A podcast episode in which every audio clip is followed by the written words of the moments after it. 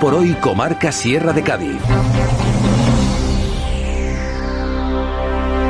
Seguimos en la sintonía de Radio Comarca en este jueves 18 de noviembre ya donde casi casi nos vamos asomando al fin de semana y en el espacio que tenemos por delante vamos a abordar temas de salud. Vamos a hablar con el doctor Antonio Rodríguez Carrión porque desde el 2017 que se aprobó una moción en el Parlamento andaluz sobre la enfermería escolar, pues a día de hoy, a, a, la fecha que acabo de decir, en 2021, pues todavía no hay enfermeras ni enfermeros en los centros públicos de Andalucía, ni obviamente aquí llevándonos a lo local en el caso de Ubrique. Una figura que últimamente esta ha sido muy demandada durante la pandemia. Si había un enfermero en los colegios, pero solo para el tema del COVID. Como ya hemos visto en muchas películas americanas, esa figura de la enfermera o el enfermero en los institutos y en los colegios, pues se está poniendo de moda, se está demandando mucho por aquí y de hecho, como digo, se aprobó en 2017, pero todavía, pues tras cuatro años de, de esa aprobación no se ha impuesto el enfermero o la enfermera en los centros educativos eh, en Ubrique, por ejemplo. Eh, como digo, tenemos al otro lado del teléfono al doctor Antonio Rodríguez Carrión para que nos cuente un poco más sobre este tema, por qué todavía no se ha implantado y cuán importante es la figura de, de un enfermero o una enfermera en los centros de educación. Buenas tardes, Antonio. Hola, buenas tardes, Leandro, y buenas tardes a todos los oyentes de Radio Comarca Sierra de Cádiz. Antonio, eh, como decía, eh, esa figura de, del enfermero o de la enfermera escolar en los centros educativos, pues a día de hoy, pues viendo todo, todos estos males que, que nos aquejan últimamente, pues más que nunca mm, demandada, ¿no? Sí, eh, la pandemia de COVID ha puesto de manifiesto que hay muchas carencias en la asistencia sanitaria y aunque está considerada la joya de la corona aquí en Andalucía, pero es debido al gran trabajo que durante muchos años, muchas décadas han estado haciendo los profesionales de los centros de salud, eh, tanto desde la entrada, la puerta de entrada, desde recepción hasta el médico, en fin, todos los eslabones, eh, enfermería, auxiliares de clínica, eh, en fin, todas personas que trabajan en un centro de salud eh, que ha dado el nombre de joya de la corona, pero después por parte de la administración durante décadas, pues la asistencia sanitaria andaluza, según los colegios de médicos y según los sindicatos y hasta los mismos pacientes, ha estado muy abandonada. Ahora está este caso de, mejora de la asistencia sanitaria a través, en, un punto de ello es la enfermería escolar, pues parece ser que, que va a entrar en un, en un auge eh, en esta mejora de la asistencia sanitaria que todos queremos. Antonio, eh, hemos visto que, que, médicos y enfermeros hay de sobra, de hecho, o sea, no es que haya de sobra, sino que muchos se han quedado en la calle con esta última actualización. Eh, vemos que esta figura puede solucionar muchos problemas, no eh, como no problemas graves de salud, pero sí los problemas estos que comentamos, como la consulta de acogida que hablamos en su momento, para que los más pequeños, los niños, pues que tengan alguna dolencia, alguna algún problema de salud, pues se dan, puedan ser atendidos directamente en el, en el colegio y no tengan el desplazamiento al centro de salud que puede pues agravar esos pequeños problemas de salud. Hay que tener presente que actualmente, debido a la organización que existe y a la demanda, la, a la demanda asistencia que existe por parte del usuario, eh, la atención pediátrica eh, cuesta trabajo hacerla correctamente en los centros de salud. Es fundamentalmente una atención pediátrica asistencial. Cuando un niño se pone malito, pues va al centro de salud y ya lo atiende el pediatra. allí dan algunas orientaciones sobre eh, prevención, sobre eh, cuidados, pero poco tiempo tienen los pediatras para poder hacer una labor eficaz.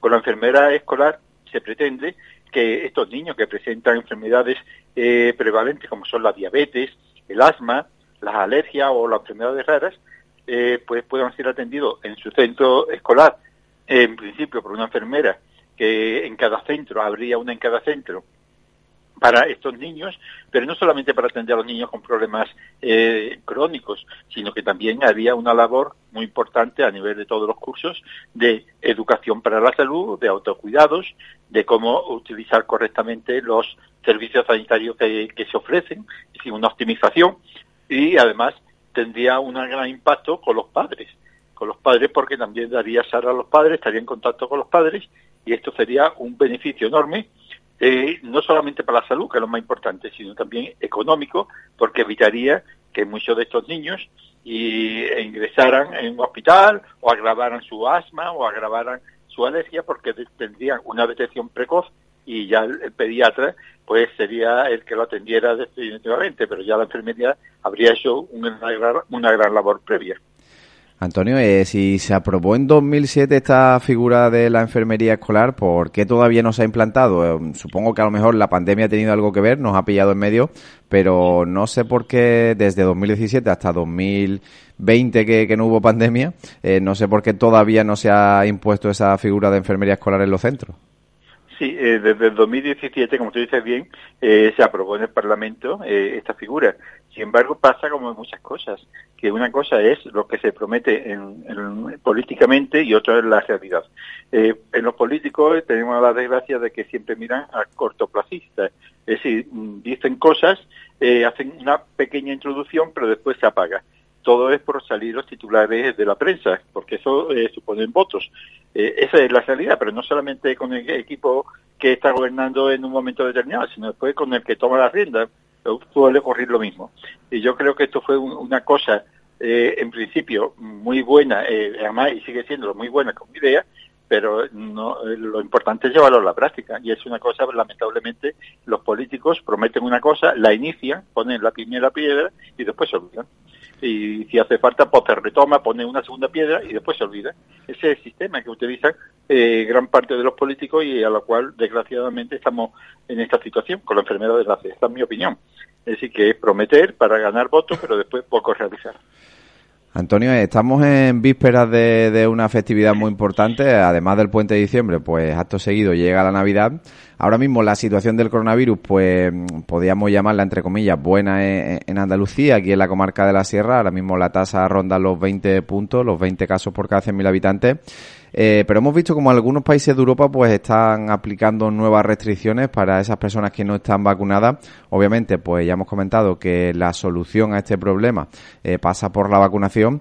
Pero ¿cómo se prevé la Navidad con tantas reuniones familiares, con tanta gente en la calle? ¿Cómo se prevé desde el punto de vista sanitario? Pues con cierta preocupación, porque cuando las barbas de tu vecino vea remojar, bueno, vea cortar, por las tuyas remojar, dice el refrán y si en, el resto de España y en Europa en general está aumentando la incidencia, pues aunque aquí ahora mismo estemos bien, tiene que decir que tenemos que tener precaución. No podemos echar las campanas al vuelo, siempre lo hemos dicho, el virus sigue estando presente y aunque en una localidad no esté en ese momento afectado ninguna persona, pero quien dice que cuando alguien sale fuera de la localidad o alguien entra, puede atraer el virus. Así que hay que tener mucho cuidado porque ahora, como bien dices, en las reuniones familiares, cuando vamos a los, a los grandes establecimientos a comprar juguetes, a comprar eh, utensilios o, comida para Navidad, hay muchas veces aglomeraciones, la cercanía eh, lo que impera, no hay el metro y medio mínimo de distancia, muchas veces nos confiamos y no, no, nos ponemos las mascarillas cuando hay, ya digo, personas que no son convivientes cercanas y toda esta relajación, como estamos vacunados, pues nos confiamos. Y hay que recordar que la vacuna es muy importante porque previene enfermedades graves y hospitalizaciones, pero no previene de que nos infectemos. Nos podemos infectar con, con ningún síntoma o con síntomas leves, parece un resfriado, pero estamos infectados y podemos transmitir la enfermedad.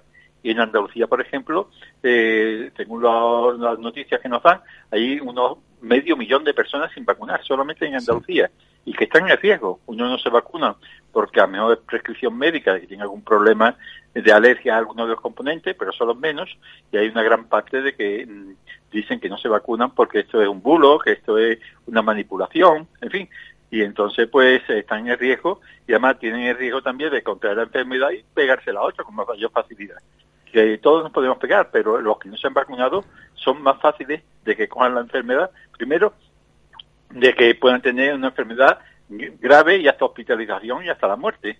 Ese es el mayor riesgo, pero a su vez tiene mayor carga viral y pueden transmitirlo a las demás personas eh, con mayor facilidad. Así que esta es la situación. Mucha precaución, es decir, tener, no tener miedo, pero sí tener respeto y hacer las cosas tal como nos dicen las autoridades sanitarias.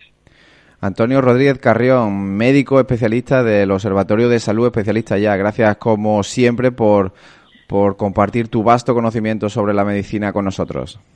Pues nada, un cordial saludo a todos los oyentes de Radio Comarca Sierra de Cádiz y hasta otro día. Un saludo, Antonio. Un saludo.